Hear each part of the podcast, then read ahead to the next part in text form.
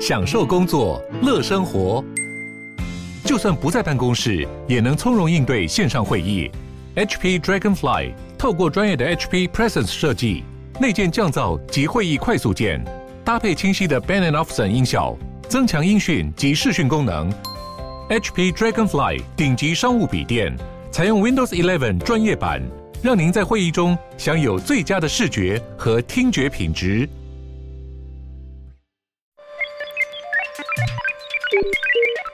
你在哪里？你在世界的哪里？台湾又在世界的哪里？男生看世界，带你掌握脉动，看清局势，找到相对位置，定位自己的坐标。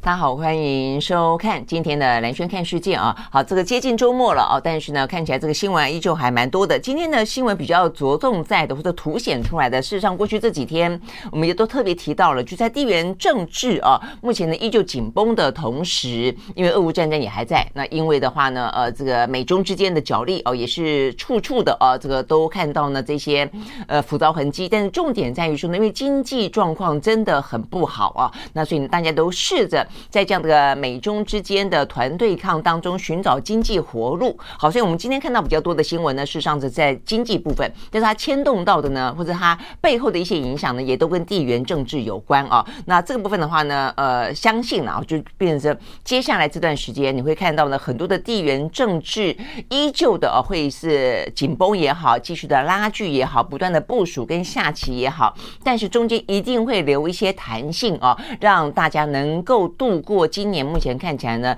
呃，就经济数字来看，不管美国，不管中国，不管台湾，都是呢越来越糟糕的经济逆风。我想这个部分的话呢是。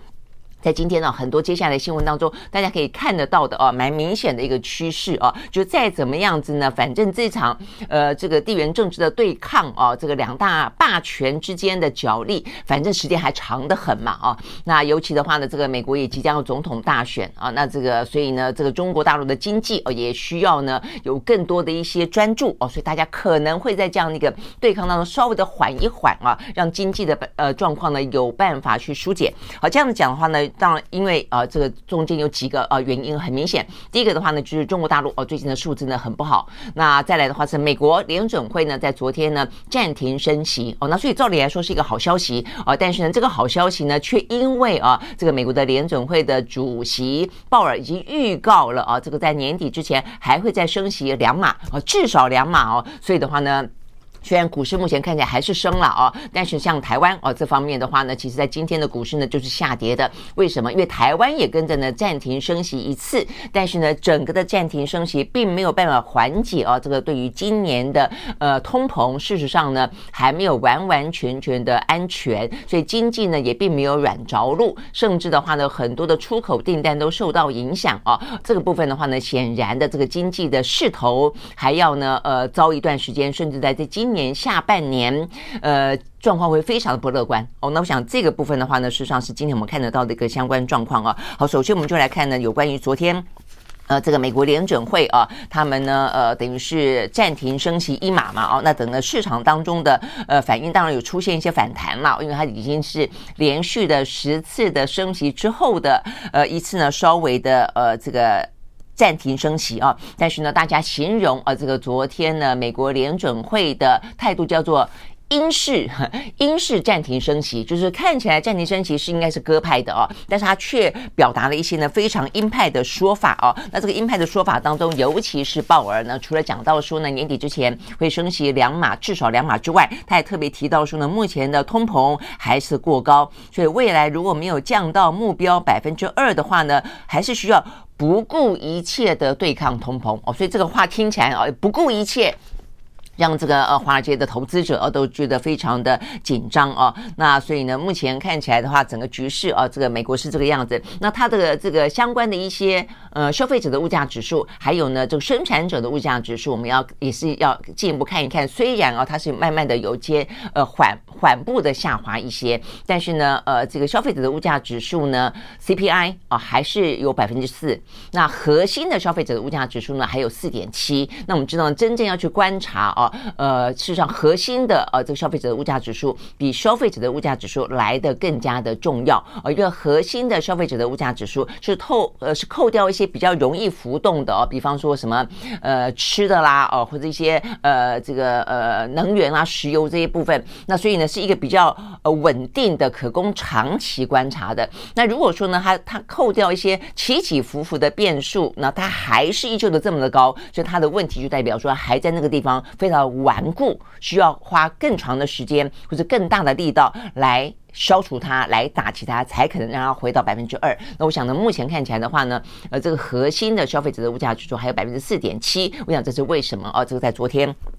看到的美国的联准会啊，他做出这样的一个呃暂停升息的嗯决定之后，还是预估哦，这个接下来可能至少要有两码啊这个左右呃的这个部分，而且他还特别提到说呢，要真正等到降息要两年之后啊，所以意思就是说呢，呃。暂时升暂停升息一次，那接下来可能再升息两码。如果说了哦，这个升息两码完完之后呢，一切呢幸运的话哦，那呃他觉得某个程度通膨稍微控制住的话，还要维持这样的高利率一段时间到两年后才会哦这个调降哦这个利息。那我想这个部分的话呢，事实上是美国联准会要、哦、看起来的鸽派行动，但是是一个鹰派思维。那同时呢，反映到台湾这部分的话呢，当然台湾昨天呢也是一样跟进的哦，这个暂停升息一次。那美国的经济不好。台湾的经济不会好，因为台湾呢最主要的出口的订单几乎都是美国，所以我们依赖美国非常非常的深。好，所以今天呢在台湾呢非常重要的消息啊，包括呢呃什么几个综合报纸啦、财经报纸啦，都特别提到呢我们的央行下修了我们今年的经济成长率啊。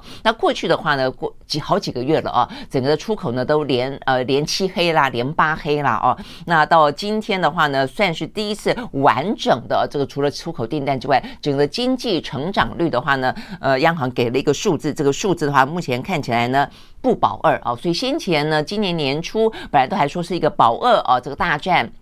呃，这个政府还说呢，应该可以呢，呃，这个勉强的维持在二啊，但是呢，在昨天央行大幅度的下修我们今年的经济成长的预估啊，呃，下修到了百分之二点七二，所以呢，坦白讲，这还不只是不保二，到二点七呃一点七二，保是一点七二，所以呢，等于距离二还有很长，意思说下修幅度的非常的大哦，所以呢，这个下修的幅度非常的大呢，呃，这个部分的话呢，央行的说法了，这个杨金龙昨天说，最主要的话。是今年的贸易跟民间投资，呃，都比三月份呢下修了大概百分之零点三八左右，所以贸易不好的话呢，投资也不会好啊。那 OK，所以呢，这个部分呢，对于台湾来说的话呢，是一个。呃，蛮大的压力啊。那如果说我们刚刚讲到现在看起来不好，那美国如果呢接下来下半年不会好的话，我们的出口也不会好。那所以呢，今天我看到呢这个相关的一些专家跟学者，甚至都认为，即便央行昨天呢下修幅度已经到那么大了啊，这个百分之一点七二了啊，那但是都还认为过度乐观啊，说呢今年的下半年不衰退。就不错了啊，所以我想这个部分大家要对呃目前的经济状况呃要有这个心理准备啊。那尤其是我觉得我看到这个部分。呃，每个国家目前在这个外部的经济状况不好的情况底下，呃，不管是因为俄乌战争造成的，不管是这个中美啊，这个呃这个角力啊，也有带来一些地缘政治的风险。但重点在于说呢，如果你内需哦够好的话，够畅旺，市场够大的话呢，可能还可以稍微支撑一下。哦，所以我们待会会来讲一下中国大陆。但就台湾来看的话呢，内需目前看起来的话呢，其实并没有那么好。那更尤其的包括了我们一些外来投资，所以外来投资这部分的话呢，就我们过去一段时间不断的特。别提到的，就台湾在讨论有关于台湾的中美台关系跟两岸关系的时候，台海稳台海稳定的时候，已经不只是战争跟和平。就算你没有立即发生战争的危险，只要你具有风险，只要呢国外的这些投资人、一些企业认为这个部分的话呢是呃有可能未来有变数的话，它就会减少投资。它甚至如果说有更好的替代的地区。地点的话，他干嘛来你台湾呢？哦，所以我们就会看到呢，很多的资金就不进台湾了。所以我们今天讲到说，巴菲特哦，他呢。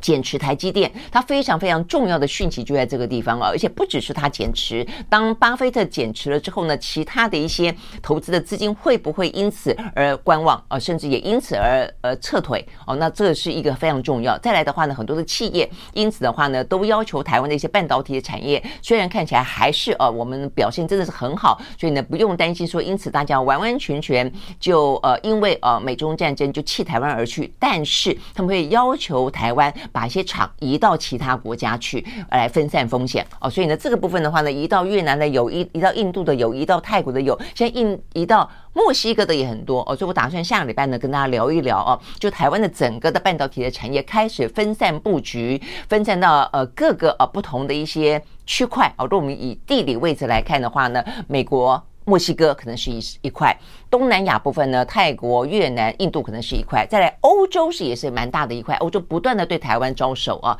所以这份对于台湾来说的话，当然。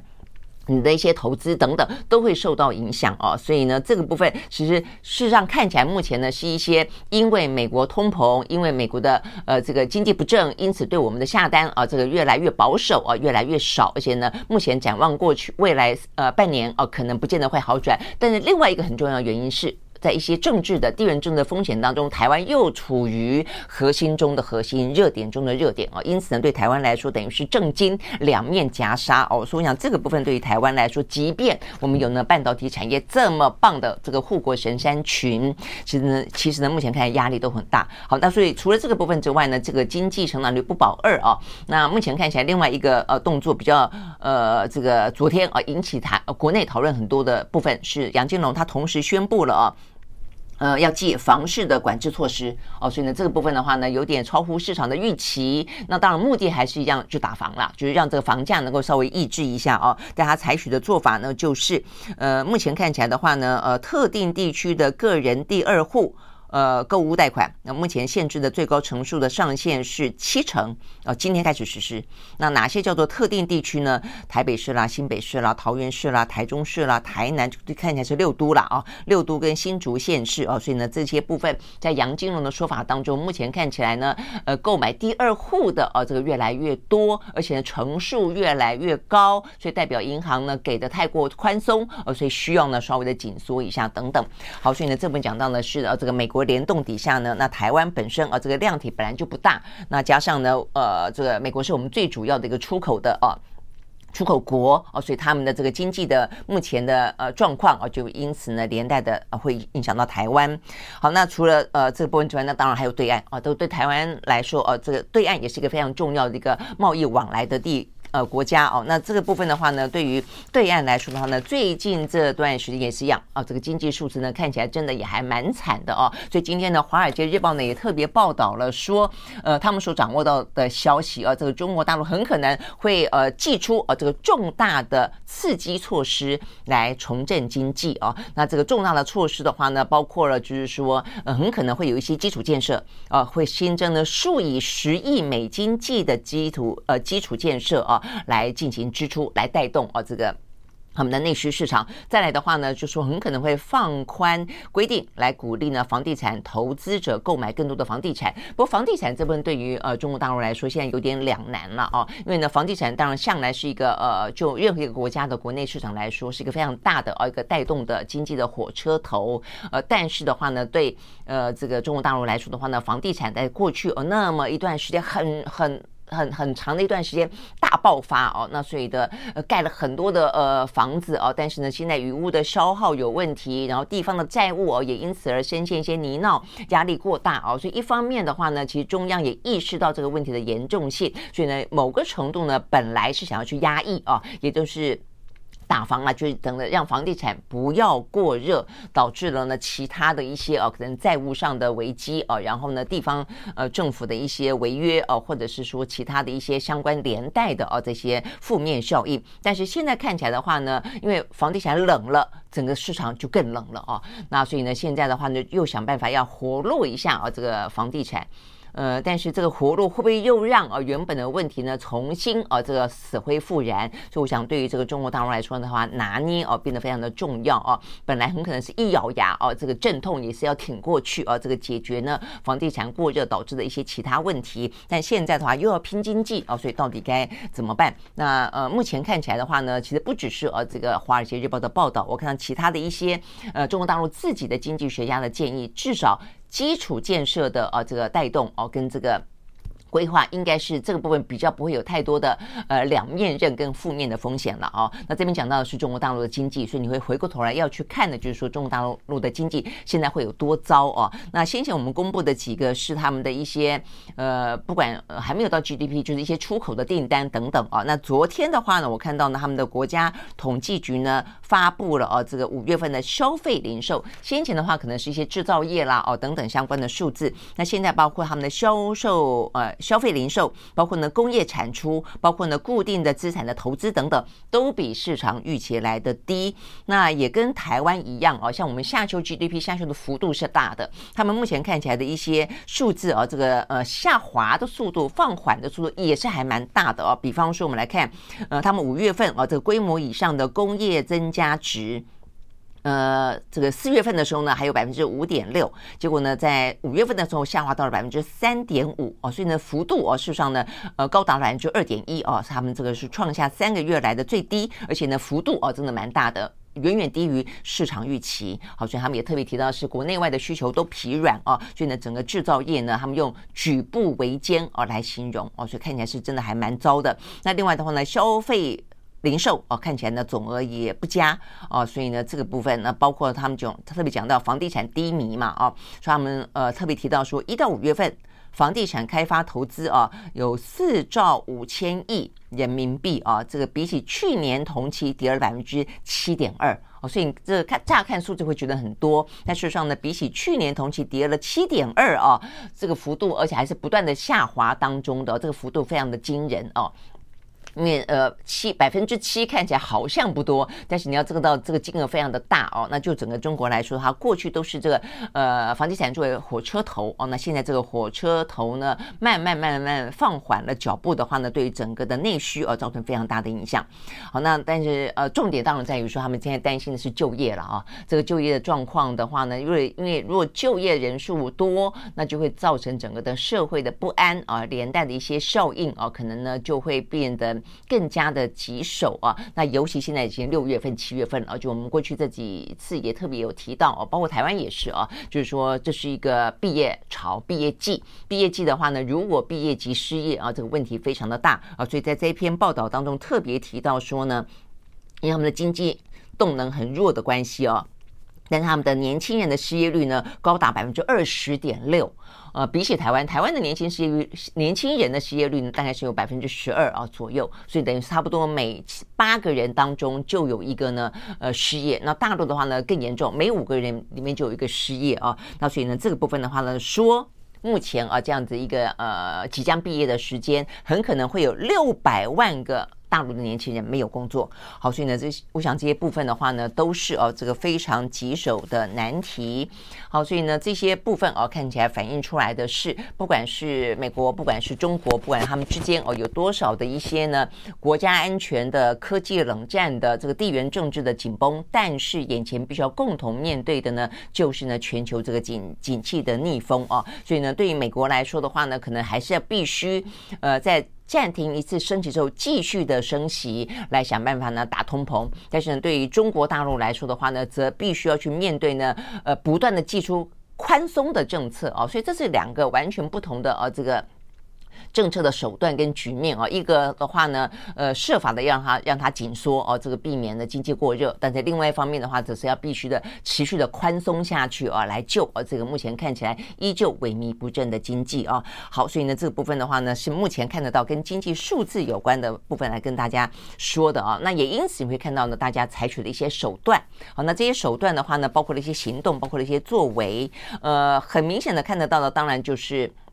呃，这个布林肯啊，这个在这个周末即将到美国。那他部分，他这个部分的话呢，想要跟呃这个中国大陆修复的关系，当然包括了一些军事高层的合作，当然包括了我们不断的讲到的啊，这个今年年底啊，大概的话呢，就是习近平跟拜登如果可以见面的话，对于美国总统拜登他参选连任，代表他可以很很成功的啊，呃来管理啊美中之间的关系，都会是加分。但另外一个当然也跟啊这个经济有关哦，因为我们看到呢，这个美国的。呃，很多的企业啊，跨国企业就不断的对美国政府反映啊，认为呢，他们这样这个美中之间的权斗，相当程度的影响到了美国的企业。我想，这布林肯对他来说也有这个部分的缓和，因为接下来的话呢，还有这个什么说商务部长雷蒙多啦，还有这个叶伦等等啊，他们都希望可以陆陆续续的呢访问中国大陆。好，所以呢，布林肯是一个指标。那再来一个的话呢，就是现在哦，就在今天。呃，这个接下来就是呃，Bill Gates 啊，他正在中国访问。那今天的话呢，应该就会跟呃这个习近平见面了啊。那我们现在知道这个微软啊，这段时间它的代名词一讲到微软，背后想到就是 AI 哦。那这个 AI 就是无限的商机、爆发式的应用啊。那所以呢，今天我们看到这个相关的消息，也包括了微软，已经连续好几天了，真的就是呢这个 AI 话题的带动啊，这个乐观情绪的关系，就像是呢黄仁勋的 NVIDIA 一样啊，呃。这个呃，微软呢也是连续涨了好多天啊，所以它昨天呢又涨了百分之三点一九，目前是说已经连续涨了六天了，股价来到每一股呢三百四十八点一块钱美金，创下呢历史新高，市值呢高达了百分之二点六兆美金啊，所以你会看到呢，呃，这个微软 Bill Gates 呢是不是会见到习近平，也是一个呢反映出来这个经济当中当。政府之间在斗的时候呢，企业它只好在夹缝中自己想办法啊。那我想呢，这个部分是我们呃这段时间特别讲到的，就是企业自己在想办法。那有些呢是属于美中之外的其他国家、其他政府也在自己想办法啊，像欧洲的国家啊。所以呢，这些事情的话呢，都正在登场。那所以你你会从这个习近平啊，就是在那么短的时间之内，他要见 Bill Gates，可能在今天。那接下来礼拜天的话，见不见布林肯，你就可以可以可以看得出来，习近平在政治跟经济大中，他试图的拿捏哦，以及呢，对于拜登政府来说，他打算试出什么样的一个气氛？我觉得这一部分都是还蛮有意思、蛮值得观察的。但是呢，呃，几乎没有悬念的就是，呃，微软需要这个中国市场，而中国市场也需要呢，呃，这个微软啊，那么多的 AI 哦等等的话题哦，所以呢，先前包括呢。我们看到这个马斯克啦，包括了这个库克啦等等哦，都反映出这样的一个现呃现象跟一个现实，呃，就是说呢，呃，这个即便啊美中斗哦，但是企业跟中国政府来说的话呢，彼此之间还是相互需要的哦。好，所以呢，呃，习近平跟今天呃稍晚他会跟呢微软谈什么？那会不会有更多的跟 AI 有关的一些合作哦？那我想这部分是值得关心的。那当然，接下来的话，这个周末啊，这个登场礼拜天可能就看看布林肯啊。到底到美国会去见了谁？有没有可能见到习近平？目前看起来，我觉得迹象看起来似乎啊，这个机会啊有点点保守啊，有点点。渺茫哦，因为我们看到美国政府呢不断的释放出来说，哎呀，他们对于这一次的呃这个布林肯的呃中国行没有抱太大的指望哦，只希望呢能够慢慢慢慢的呢呃这个重新修复啊这个中美之间的关系，呃并没有期待一下子啊就怎么样怎么样啊，所以这个话里面听起来似乎就有点点在呃这个降低期待嘛啊，所以我觉得这个看起来显然的中国方面啊这个对于安排习近平或者更高的啊这个些。政治人物呢，见啊，这个布林肯似乎啊还没什么太明显的头绪了，我觉得至少是这个样子。OK，好，所以我们看到呢，这个是在呃美国方面跟美商之间啊这个相关的一些动作反映出来，在经济上面的呃需求啊。那另外的话，对对中国大陆来说也是一样啊。这个今天最新消息是，呃，他们的国务院总理李强呢，即将要开始进行他上任之后的第一次出访，而且出访的话呢，到欧洲的法国跟德国。所以我们我们会知道，这就是我们过去在不断强调去观察的啊，就在美中团抗这样的一个状况底下，其实欧洲不断的试图的在他们的外交，尤其是在经济当中杀出一条血路来。那呃，事实上呢，中国非常欢迎啊这样的一个举动，也是试图透过这样的方式呢来呃，不要讲瓦解啦，不可能瓦解，我就稍微松动一下呢。以美为首的这样的一个呃阵营哦，那所以呢，目前看起来李强他要安排出访的国家，一个就是法国，一个就是德国。好，那这个李强的话呢，整个背景我想大家相当了解哦，他是以经济见长的一位呢，呃，这个算是呃中国大陆培养出来的哦，尤其是习近平培养出来的接班人了啊。那所以他这一次的话呢，他应该卯足全劲就是拼经济，为他的任务哦，没有别的，就是拼经济。在今年当中的话呢，呃，把这个经济哦给稳定起来，把它。拉抬起来，好，所以李强的话呢，到法国哦，他会出席一个叫做呃新全球融资契约峰会啊。那这个呃这个峰会呢，是由法国巴黎哦这边来主办的。那这个部分的话呢，将会希望能够达到更多的属于金呃全球金融的协议。那因为这一场呢，呃，这个金融的协议的峰会啊，会邀请到全球有四十多个国家的元首跟政府领袖出席啊，所以呢，显然这对于李强来说是一个非常重要的一次的外交的呃这个场合，能够让他去见。啊，这更多的一些呢国家的元首，那当然不用说建立更多的一些关系哦，所以这边有特别提到说，呃，李强这一次呢出访啊，这个显现出来对于中法关系的高度重视。那我想当然啦，因为呢，法国为了呃中国大陆这个市场啊，呃化。算是欧洲里面讲的最白的啊，白到到呃北美国不高兴，欧洲也不高兴啊。我们讲到过啊，包括他说要这个战略自主，包括说不能成为美国的附庸，甚至包括说呢，连台海如果万一有事的时候，他都希望保持中立啊。所以呢，引发了非常多的一个呃外交风波。呃，所以呢，这个显现出来的对中国，呃，他们的高度的呃依赖，或者依赖，或者是希望进一步的合作啊，呃，讯息非常明显了啊。所以呢，对中国来说，当然是呃这个投桃报李，要抓住这个机会。所以他先是访问了啊这个法国啊，而不是呢，呃，一般来看的话呢，其实中德啊，它的贸易额是更高的啊。但是呢，他这次选择先访问法国，再去访问德国。那我们也知道，我们前两天也特别讲到，法国呢，包括他们这一次最新出炉的呃这个国国家安全的报告里面都呃循序渐进的在修正啊，梅克尔时期的啊这个等于是非常务实的跟中国全面交往的那么一个关系。那我想对中国来说，当然呃也啊这个就亲疏远近来说啊这个来讲就会变得排在法国后面了。即便啊它的贸易额是高过于法国的。啊，但是呢，呃，也还是呃可以加强，因为德国的呃总理肖兹虽然稍微在调整，但是他也表明了哦、呃，跟中国不可能脱钩嘛，啊，OK，我想这个就是呃李强他这次出访当中比较微妙的安排啊，这个先访问了法国，强调了中法之间的坚定的友谊，那希望呢这个中法的战略伙伴关系不断的发展，为呢这个中欧关系呢这个做出新的贡献等等等，那呃接下来的话呢，呃当然他们会不会。达成什么样的一些共识啦？发表联合声明啦？我相信呢，这是蛮值得啊。就除了中法之间会关心之外，就外部观察这个地缘政治哦，我想这个也是蛮值得关注的。那当然，接下来的话呢，就是他去访问德国哦，会见到肖兹。OK，好，所以呢，大概来说的话呢，呃，这个部分是。呃，他们也这边也特别提到哦，这个在出访德国部分的话呢，现在啊，这个中国大陆的外交部长秦刚啊，呃，才刚刚啊，这个在五月份的时候才访问过柏林，显然的，也就是替啊这个呃这个李强做一些铺排吧。他们有一些呢叫中德政府之间的这个磋商，是在疫情。解封以后哦，这个新一轮的全面性的对接哦，所以看起来应该也会有不少的一些合作的项目正在进行。好，所以呢这个部分的话呢，就看起来呢，就是在我们刚刚讲到的，在这个地缘政治紧张的夹缝当中，大家替经济寻找活路啊。除了呢美国哦跟美国的企业之外的话呢，中国大陆哦，他目前李强也准备要出访了。那他的呃第一次出访，我当然大家也会去看他这样一场外交处女秀哦，他的表现如何？但我想可能更重。要就是经济当中，大家都在拼经济。好，那这个部分的话呢，是中国。那事实上啊，我们看到呢，欧洲啊，显然的迎来了啊，这个中国的呃国务院总理李强之外，他们最近也是家族。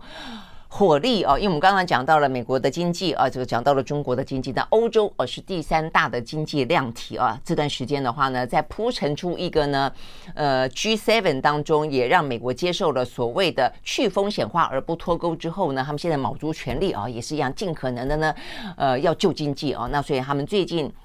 也是啊，这个很多的一些企业到访，呃，你不用讲，像台积电啊，他们也是不断的招手，希望呢去德国设厂啊。那我们看到这就在这一两天当中，呃，马斯克啊，马斯克的话呢，他要去法国哦，要去法国。Intel 啊，Intel 的话呢，目前看起来是媒媒体最新的报道啊，他们呢刚刚从德国呢政府获得了一百一十亿美金的补贴，要在德国的东部呢建立一座晶片厂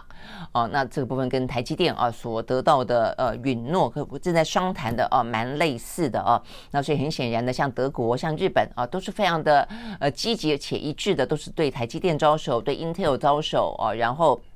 甚至呢，像美国跟欧洲还对三星啊，同时也招手，好，所以呢，这一部分都是看得到的啊。呃，几个，一个是 AI，一个是半导体哦，一个是电动车哦，这个这几个部分的话呢，都是现在非常具有未来性，而且呢，具有大金额投资，呃，这样的一个经济带动的效果的哦。所以呢，每一个。国家每个重要的啊，这个经济体都在做这方面的争取，那也希望透过这方面的争取，一个一个就是战略上的部署啦。我想这个部分非常重要。对一个国家来说的话呢，你要拥有未来性的产业，就是一个国力的展现跟一个战战略上的部署。当然，另外一个的话，就是现在啊来说的话呢，立即可见的啊，就可以增加就业机会啦啊，这个可以去带动很多的一些。消费啦，哦，那我想这个部分的话呢，很明显的哦，就是呢，现在大家呢正在做的事情啊，所以呢，这也是我们今天看到那么多新闻，它其实的共同的指向了一些很明显的一些呃，这个国际啊，这个政治跟经济局势的脉络。OK，好，那但是当然啊，这个对任何国家来说，一方面拼经济也还是回过头来，那个政治因素也没有说就完全的啊，就就放下了就不管了，呃，角力都还在。好，所以我们刚刚讲到欧洲，欧洲同时的话呢，他们的欧洲执委会啊，他们也正计划啊，准备要公布了，要禁止中国的呃华为跟通中兴电通讯。呃，进到呢欧盟内部的电信网络，那这个部分的话呢，事实上过去美国就不断的督促啊，这个欧盟这样的做，但是欧盟呢有一段时间本来啊这个不打算接受的，但是现在确实啊看起来呢，呃这个消息是来自于呢欧盟的执委会啊，他们昨天呢正式。提出示警哦，还不只是欧盟自己决定说不用哦，这个华为跟中兴的一些网络啊，他们还特别说，他们认为欧洲其他国家似乎也应该要考虑哦这样的做。那我想这个部分的话呢，其实跟过去这段时间以来的俄乌战争啊，改变了欧洲很多哦，因为他们真的是尝到了一个呢，呃，这个。安全的危机啊，那就是当你的某些部分的话，资源过度投注在一个国家的时候，像这俄罗斯的天然气哦、油气，他们几乎呢就受到了一个因为经济过度依赖而导致了呃安全上面的呃这个受损哦。那所以对他们来说的话呢，二十一世纪的石油是什么？我想我们大家都知道，二十一世纪是有一说是网络，更精确来说叫做晶片啊。所以呢，对于每一个国家来说，都需要自己呢手上握有二十一世纪的呃石油啊，也就是自己晶片的可能性，但是同时要维持安全性。那我想这个部分的话呢，就是啊讲到呢欧盟他们就特别的提醒啊，希望啊希望就除了欧盟内部呃开始他们不用。华为跟中兴的这些设备之外，也希望啊，这个其他的国家啊，它呃可以啊，试图的减低这样的依赖。那这个是他们的声明啊，声明上面特别这样说，他们说执委会认为，跟其他的五 G 供应商比起来，华为跟中兴通讯意味着更明显的、更大的风险啊，所以呢，希望大家不要。过度的仰赖哦，这样子的一个连线的服务啦哦，那所以呢，它是针对了二十七个呢欧盟的成员国都这样的呼吁啊，希望能够排除哦，在行动网络们排除使用呢华为跟中兴，避免造成整个欧洲的安全的危机。OK，我想这个部分的话呢，代表这个。欧洲哦，即便说跟中国之间还是有经济上的往来，国家安全这部分的话呢，事实上比起过去来说是更加的警觉了啊。好，那讲到这个国家安全部分，今天有几个新闻啊，也跟呢除了地缘政治之外，更锁定的啊是一些相关的呃情报安全的部分，而跟骇客有关，网络网络安全有关。好，这个消息是来自于呢呃。外国媒体啊，这个美美国媒体是 Google 讲到 Google 的子公司啊，这个叫做呃一个美国的资安呃公司啊，那他们这个业者特别表示啊，他说他们经过一些手上获取的一些呃资料跟调查了啊，他们说呢，有一群跟中国有关的网络攻击者，呃，正在锁定呢北京感到兴趣的或者。北京觉得他们想要去了解的，或者觉得有安全安全威胁的一些政府机关，正在发动一场大规模的网络间谍活动。它中间。呃，这家民间公司啊，呃，是叫做麦迪安啊，他的呃麦迪安公司，他的技术长啊特别提到说呢，从二零二一年开始啊，他们掌控到就等于那个时候开始啊，特别去呃等于是监控了啊，他们就发现了，在过去这段时间，呃，他们针对了十六六个不同的国家。呃的被害啊，被害人，那攻击这些国家当中的公司部门的组织，那当中尤其是针对对中国政府具有高度政策重要性以及敏感性的地方，包括台湾啊，包括台湾。那他说，特别是台湾就还有亚太地区特别多。好，所以呢，这个部分的话，他们说他们发动了大规模的间谍行动啊，那窃取了呃很多的呃组织哦，说中间呢有。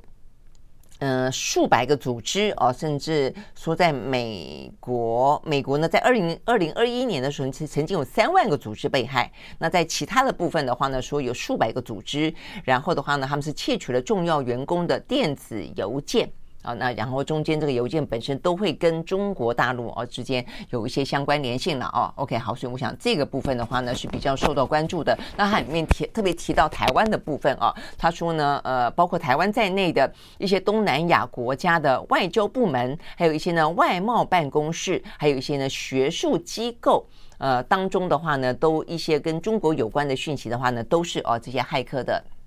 呃，这个去偷取啊，这个资料的对象，OK，好，所以呢，就是来自于呢，呃，Google 啊，这个底下一个子公司叫麦迪逊啊，这个子公司的呃讯息，哦，那我想这个对台湾来说，当然，呃，其实这方面的情报跟间谍行为，我相信都有。我们我们台湾，而且我们政府也不断的特别提到说，来自于对岸啊这样的一个呃可能呃网络当中的啊这些。安全威胁哦，那尤其选举期间可能会特别多哦。那我想这个部分对台湾来说，当然就真的是非常需要注意了啊。不过台湾的同时来说，台湾的治安，坦白讲，你不要讲说是属于这些比较具有敌意的啊，或者是涉及到国安的，我们连政府的治安那么多的一些通讯的一些资料。民间的我们的什么鉴宝哦等等的什么都会都会被窃了哦，所以呢，坦白说，一方面啊就是不断的哦拿这个部分提醒大家，显示出对岸对于台湾的不友善，但同时我们自己的治安本身做的够不够好，我想这个部分也是大家一直在质疑的啊。我想这个部分就是说，你如果只是作为一个政治操作，但是却没有跟随的行动的升级。那不但是就不用说了，就更更糟糕了哦，就是因为这这方面的威胁是实质存在的。坦白讲哦，我想我们对大陆，大陆对我们哦，尤其是大陆对我们，我想我相信是很多。那尤其美中目前这样的一个状况哦，那所以重点在于说拿来说嘴啊。呃，这就是一个政治操作，但更重要的是，你必须要去确实做好防卫嘛啊！我们也非常的清楚知道说，在我们谈论到有关于呢这个中美台或两岸关系的时候，该要有的军事上的、政治上的、经济上的防卫，当然这个概念一定要有哦。那做好自我保护嘛，但同时之间，真正有智慧的哦，有有有战略性的，那就要同时做好一个。关系当中的管理嘛，我想这个就是非常非常务实的。我们来谈这样的一个事情嘛，那中美之间不也是嘛？啊，好，所以呢，这本讲到治安啊。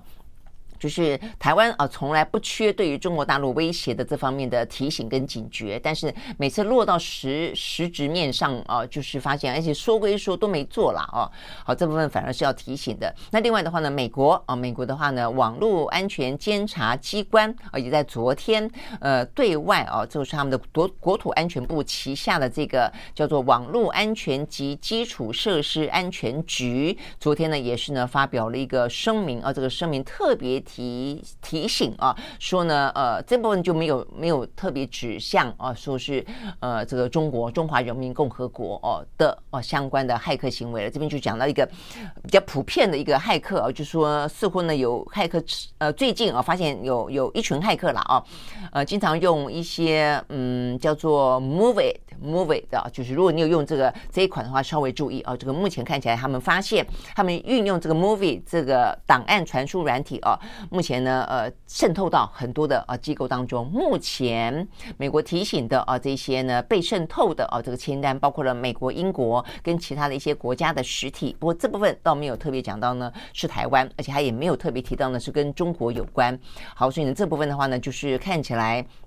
嗯，就是一些呃漏洞吧，哦，那危及到的部分呢，我觉得看起来跟商业比较有关系哦，因为这部分他们说，目前呢看起来的一些英国的跟美国的哦，这个被渗透的这些公司，包括了。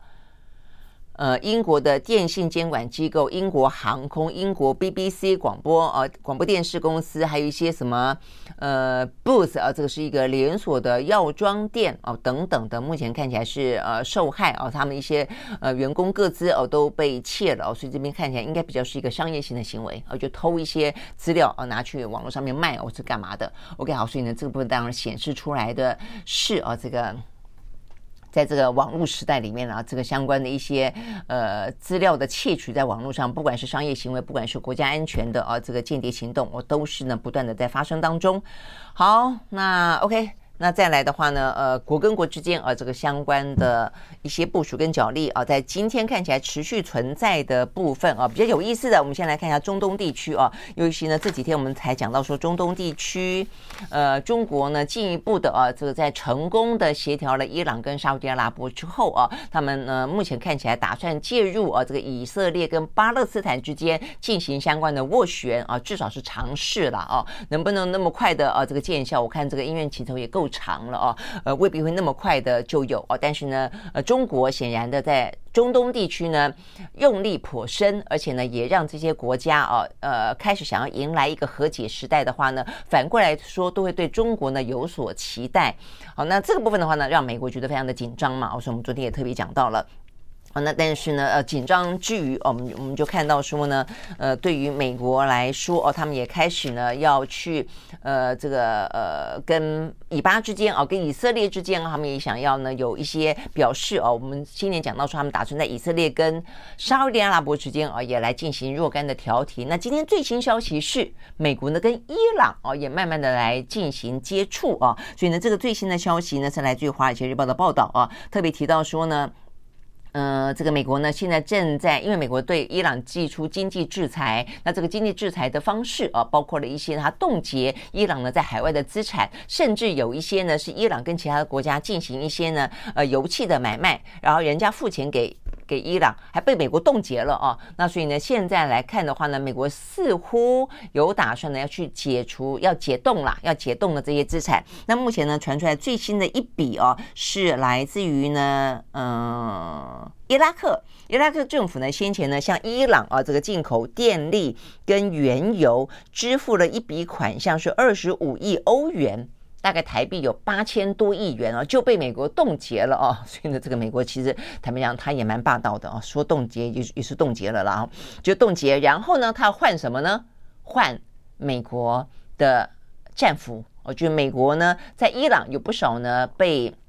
俘虏的一些人质哦，有一些呃这些美国人，那他们希望呢能够呢呃换取就是拿美国人的人质，让他们能释放美国人质来呃就是等于是美国同意啊、这个解冻你的资产，然后呢换取呢美国的人质回到美国来。那这个部分的话呢，其实某个程度也算是双方啊、这个善意嘛，就是美国如果想要去对伊朗表示上善意啊、这个解冻，你总有理由嘛。那他就说哦，那你你还我几个美国人啊？这个当做一个理由，所以这个部分的话呢，被认为啊，事实上是跟这段时间，我觉得是啦，就是跟这段时间中国大陆在中东地区的活跃度啊，一定是有关系的啊。那否则的话呢，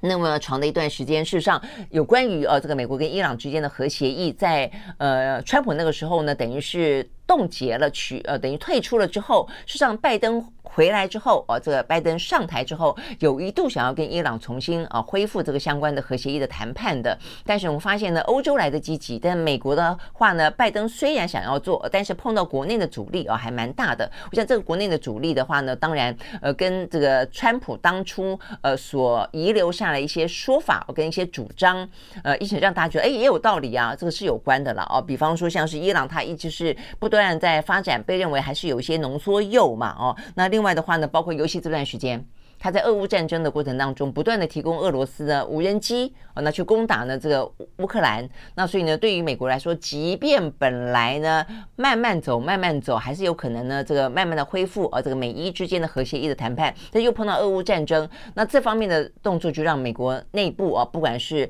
共和党啊，或者是。共和党当然就跟着啊这个川普的路线走嘛，那连民主党内啊也有一些人就认为说他他提供这个呃战争武器啊给这个俄罗斯，那我们还跟他谈判吗？哦，所以呢，其实对呃拜登来说的话呢，阻力重重了哦。那所以的话呢，呃，在美伊之间的关系，就是如果你要从核协议来突破的话，其实是蛮难的。哦，所以呢，你可以看得出来，这个拜登就另辟蹊径啊，就是我知道我要跟伊朗呢重新恢复一些关系啊，因为伊朗在中东地区的话呢是一个非常重要的一个国家哦。那呃，当然沙乌地阿拉伯当然也是哦，所以你看美国再怎么讨厌沙乌地阿拉伯，现在也开始慢慢的恢复关系嘛哦，所以呢，他都是避免啊这个中国突然之间就在美国缺席的状况底下做大于中东嘛哦，那所以呢，他现在。还必须要跟伊朗呢，慢慢的重新恢复呃接触，然后的话呢，释出一些善意。那既然不是不能够从伊朗的核协议来走，那当然就是从另外的方向去走啊。所以呢，这个部分就我们今天看到的啊，这个最新的局势，它似乎呢，呃，在过去一段时间，从去年十二月吧，我看这个媒体报道啊，就开始有点接触了。那接触的时候呢，呃，说的白宫官员呢前往阿曼至少三次，传递了若干的一些讯息。那这个讯息的话呢，就是陆陆续续啊，我们刚刚讲到的这个伊拉克啊，这一笔呢二十五亿欧元可能只是第一笔啊，未来如果可以的话呢，还会呢呃去解冻更多的，包括他们说，呃，伊朗在南韩被美国冻结了七十亿美金的资金啊，比起呢这个伊拉克那笔来的更高哦，所以呢陆陆续续的啊，这个因为伊朗的这个经济压力也非常大啊，这个美被美国经济制裁了那么长的一段时间。那所以他们其实也，呃，虽然呃。讲起美国，这个伊朗永远都是牙痒痒的了哦。但是呢，为了他们这个自己的经济哦，也还是这一波看起来是双方哦，这个等于是互视善意的呢。呃，确实有在接触当中。那我想整个的大局当然就跟美中的呃这个竞争啊，在各个区域当中的竞争部署也还是有关系的。好，所以呢，这个部分的话，你会看到哦就是我们刚刚讲到了，就是说其实整体的地缘政治就是这么一回事了啊，就是说美中的呃这个角力跟对抗哦，跟竞争绝对是一个长期的主旋律。但在这个底下的话呢，很多部分其实都是呃有一些弹性的、灵活的。然后呢，依照不同的阶段、不同的情势，会有不同的硬软。呃，这个强弱等等等哦，或者两手哦，那我想呢，大家都是在这样子玩了哦。好，所以呢，这是美国跟伊朗哦，目前呢正在悄悄的接触，希望呢整个的中东局势呢能够啊这个呃有所掌握，美伊之间的气氛能够有所改善，那当然也让啊这个中国不至于在呃中东地区的话呢看起来啊似乎呢。独揽了一些关系，OK，好，那这个部分的话呢是讲到啊，这个呃地缘政治在中东地区，那再来的话呢，在台海附近啊，这个印太也还是有一些新闻啊。首先的话，我们看到的是呃，这个美国美国的嗯核动力潜舰。睽别六年之后啊，终于呢，呃，这个造访了南韩釜山。我想这个部分的话，跟是前段时间的一些后续了啊，就是韩国哦，跟这个美国就是尹锡悦，还是一个非常亲美的政权啊。但他当初的话呢，自己说哦，跟美国之间会有核呃这个核核安全的协议，就没想到呢，被这个拜登当场啊这个打了一巴掌，说没有啊，没有啊，所以呢，非常的没有面子啊。但他一方面面对。呃，最直接的是北韩啊，不断的射飞弹啊，不断的啊，这个可能有一些核试爆啦。二方面的话，他又要在东亚地区的中美对峙当中替美国扮演若干角色啊，这个还有这个中国，所以呢，呃，他终于在过去这段时间换来了美国呢允诺跟他一起呃举行很大规模的军事演习，以及核动力潜舰不定期的呢要去造访啊，这个他们的港口。好，这说完以后呢，这是第一次。正式的行动，核动力潜舰，OK，好，所以呢，南韩军方表示，一艘呢美国的核动力潜舰已经抵达了南韩釜山，这是呢呃近六年来第一次有美国的海军舰艇啊，呃说它的代号为 SSGN 啊，就是巡弋飞弹核子潜舰停靠在南韩的外。外海哦，所以这个象征意义，坦白说还蛮大的哦。呃，对于中国也好，尤其对于北韩也好，哦，我想这个部分的话呢是蛮重要的呃，这一个讯息。那另外的话呢，美日韩的国安首长目前的话呢也正在聚首当中啊，他们呢呃碰面了。呃，这个是在东京啊，所以我们看到呢，这个白宫的国家安全顾问 Sullivan，呃，在前两天抵达了东京啊，跟日韩的国家安全首长呢开会，研讨什么呢？研讨呢台海局势的稳定性、必要的合作，以及呢强化啊这个三个国家在东海跟南海的呃一些合作跟情报的交换等等。所以你会知道啊，这个部分。就是该部署的还是在部署了啊。好，那再来的话呢，为什么这个样子呢？很显然的，台海之间啊的这样的一个紧张局势啊，呃，确实啊，就是说，我觉得目前的呃。大概的局势政治，它或许没有个迫切性，但是不排除擦枪走火的可能性，那也不排除未来步步升高这样的一个几率啊。那所以不只是呢，美方啊，过去的话呢，为了要跟啊这个呃李尚福见面，促成李尚福跟奥斯蒂见面的时候呢，不断的啊这个放出影片，讲到军机啊这个在南海擦撞，军舰在这个台海台海啊有这个危险啊的状况。那还包括了啊这个习近平也在对内的场合当中特别提到的，就是有一些极端的。状况啊，所以呢，也呼吁他们国国内啊，不管是国安的、经济的，都要做好惊涛骇浪的准备啊。那我想这个部分的话呢，当然听起来让大家觉得它充满了各式各样的呃可能性啊。就大家也评估，呃，有一个评估是纯粹经济上的评估啊，就是因为经济这确实确实这段时间很不好，尤其中国。那呃，当然有另外一个评估，就是有政治的啊，地缘政治的，有地缘经济的。那最糟糕的就是有战争哦。那有战争的部分的话呢？不能排除。那今天最新的一个消息是，呃，这个季辛吉，季辛吉算是对中国友好的哦，也算是对中国了解的啊。那他即便呢，呃，现在上个月吧，过一百岁生日啊，一百岁生日。哎，呃，讲到这个一百岁生日啊，这个呃。昨天，昨天是习近平七十岁生日啊，那那个呃，普京还特别祝他生日快乐。呃，前几天是俄罗斯的国庆日啊，是国家的生日啊，所以双方也还有这个互助啊，这个道喜啊，所以我们看到这个中俄之间的关系了啊。没，这只是顺道一讲。呃，那这个季辛吉啊，他。嗯，算是一个中国通哦。当年的话呢，呃，等于是重新啊，跟这个中国之间恢复邦交。季辛吉在背后啊，其实呢，呃，这个努力甚深啊。那所以呢，到到现在为止，多半来看，他都还是站在美国来说，他是一个知中派啊，也是某个程度呢，不断的啊，在美国呢，呃，反中的鹰派啊，这个大鸣大放的同时，他一直是一个比较维持一个冷冷静了啊，甚至他认为说还是应该继续交往啊，这样的一个态度。我。我们就铺陈一下他的这个背景，让大家知道一下啊。那即便连这个样子啊，呃，他都觉得啊，这个其实战争的几率是存在的啊。所以呢，他说，依照当前美中的紧张关系的话啊，这个台海是有可能发生军事冲突。他是在接受 Bloomberg 的总编辑的访问的时候啊，谈到说呢，中共犯台的可能性。他说呢，依照当前的关系走向啊，是很可能会有发生一些。呃，冲突的情况，尤其他认为美国已经虽然嗯还是维持某种战略模糊，但他觉得其实已经蛮清楚的看得出来，如果中国呢对台湾发动攻击的时候，美国呢会是会是支持台湾的啊。那但是这个支持台湾可能就会让美国不可避免的卷入战争，所以他说呢，目前华府呢跟北京正在悬崖的顶端啊，他用这个方式来形容啊，这个双方僵持不下啊，所以呢，在这个 Bloomberg 的总编辑的描述当中。他认为这是基辛吉这段时间的谈话当中最悲观的一次啊。那所以呢，基辛吉最后他当然就引用了基辛吉的话，他认为呢，美中双方真的必须要好好的恢复对话啊。他认为呢，必须要对话，必须要改变。他认为呢，目前呢，美中之间的对抗，事实上呢，对双方都不利啊，都不利，而且呢，很可能会导致一个战争的危机。那他说，呃，如果啊，他说呢。两个超超级强权如果发生战争，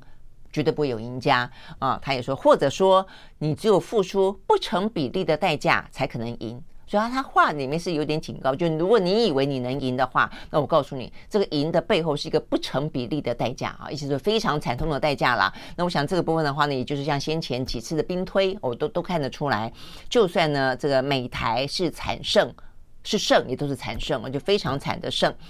嗯、基本上对台湾来说，可能国不成国哦，这样的一个状况。OK，好，所以呢，目前来看的话呢，进行就描述了啊，目前的这个全球的局势哦，就是中国是美国最大的威胁，美国是中国的最大的威胁。他觉得这是一个全球目前最大的威胁，就因为这两个强权都认为对方是，呃，彼此之间的最大威胁，而不是别觉得说是一个可以携手合作的。所以呢，这是他认为的啊，这个最严重的状况。所以呢，他期待了哦，我想这也是呃访问的原因，也是在于说布林肯即将要访问中国大陆嘛啊，那这是拜登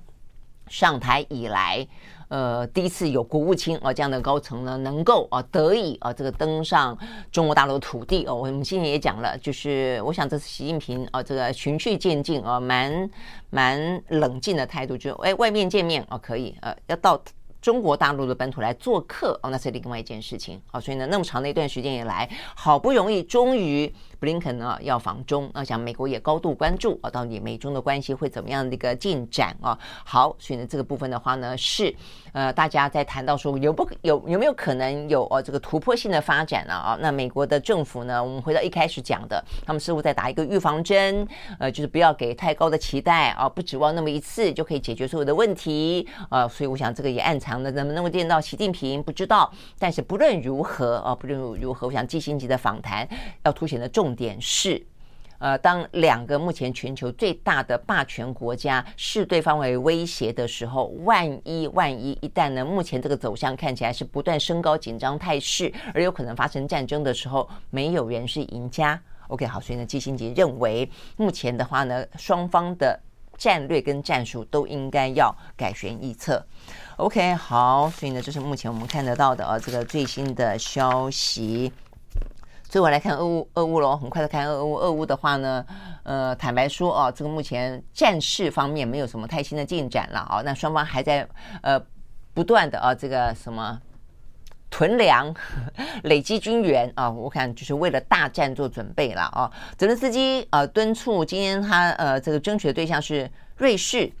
呃，敦促瑞士呢，允许向乌克兰呢再出口一些战争物资。他说，呃，这个部分对于他们打击俄罗斯的入侵至为重要。瑞士，哎，瑞士是一个中立国哦，所以你看这部分的话呢，整个的啊，这个俄乌战争改变了多少啊？原本很多呢欧洲中立的国家，呃，就算他不派兵，他可能也会提供军援。军援的话呢，可能坦克车，可能飞弹啊，就算不提供这些致命性的武器的话呢。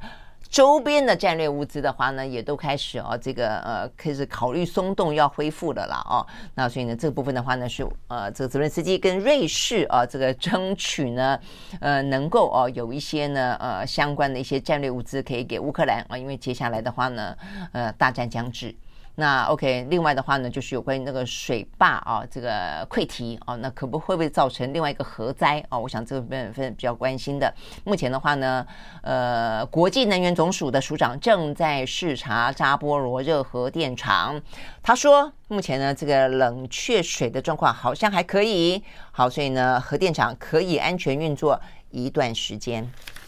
OK，好，所以呢，这个部分的话呢是啊，有关于目前全球呃最主要今天最主要讯息啊，那但是呃，在这个政治啦啊，这个经济啦，我想这个地缘政治经济是大家最关心的之外啊，呃，人道啊跟整个地球的灾难呢，真的大家也不能够啊，这个完完全全不去顾虑它而，就是全球啊，你们再怎么样争权夺利啊。因为政治就是就是权嘛，经济就是利嘛啊！但是呢，这个地球的状况啊，真的是也是非常的危殆了哦。好，南亚呢目前受到一个强烈气旋的呃袭击，即将即将袭击，就已经撤离了十五万人。那么这是呢来自于印度哦跟巴基斯坦接壤的地这个地方，这个呢强烈气旋的名字哦，这个叫做。Biparjoy 啊，这个翻译成比颇杰啊，这个什么意思呢？这个在孟加拉语是灾难的意思啊，所以预告了这一场这一场呢，呃，热带气旋也就是我们所谓的台风了，呃，可能会很很很严重哦，所以这个部分的话呢，就是极端气候啊，真的是对于地球来说需要大家携手啊，携手合作。那另外一个的话呢，是啊，这那么多的危殆，不管是政治的，不管是经济的，不管是呃这个气候的危难啊，都会让很多人寻求一个更好的地方啊，希望能够去让自己的下一。一代哦，能够呢，呃，成长，所以呢，在他们逃往所谓的美丽天堂欧洲跟美国的路上啊，又有一起呢命丧大海。呃，这边呢讲到的是在希腊的外海，说呢一艘从遇目前大概呃资讯来源说，应该是从利比亚出发的啊，从利比亚出发，满载了四百多名的移民在西班牙呃希腊的外海罗伯奔尼撒外海沉没。目前的话呢，已经确定啊，已经有七十九个人死亡，还有两百多个人失踪哦，说是今年为止以来那么多的呃海上海上难民最致命的一次啊。那他们说呢，几乎是瞬间沉没。这边有张照片啊，这个有点点模糊，因为它是一个卫星照片，但是你看它那个密密麻麻的程度啊，这个密密麻麻的程度到每甲板上没有一寸土。没有一寸地板看起来是没人的哦！我想这个真的是超载，应该就完完全全超载。所以他们说呢，本来哦，这个被发现的时候，欧洲的国际边际管理署本来还问说，因为他们觉得状况不妙了，这海上风风浪非常大，他们也看到这个一定是个难民船，而且上面的人很严重超载，所以问他要不要呃有一些协助，希望他。就地停船在海上啊，这个接受救援，他们拒绝，他们就是要到达他们想要去的意大利啊，然后进到欧陆啊，所以我觉得你去想象他们啊这种心情，真的是就没想到呢，果不其然啊，如呃原本啊这个欧盟他们的呃这个边境总署的预测一样，确实。船沉没，而且他们说呢，帮当一个浪啊拍过来之后，瞬间沉没，瞬间沉没。那里面的这个从利比亚出发啊，他们是来自于叙利亚跟巴勒斯坦啊，呃，也就都是啊，我就说都是一些灾难国家啊，都是年轻人，二十多岁的男性。啊，他们很可能就是希望去一个更好的地方，可能赚更多的钱吧，有更多的工作，把钱寄回家。OK，好，所以呢，目前看起来这个死伤人数应该会越来越多。好，所以呢，这些是有关于今天。接近周末了，看起来呢，全球啊，嗯，还是一样啊。这个真的是，呃，今年啊，虽然疫情结束了啊，那但是呢，整个的状况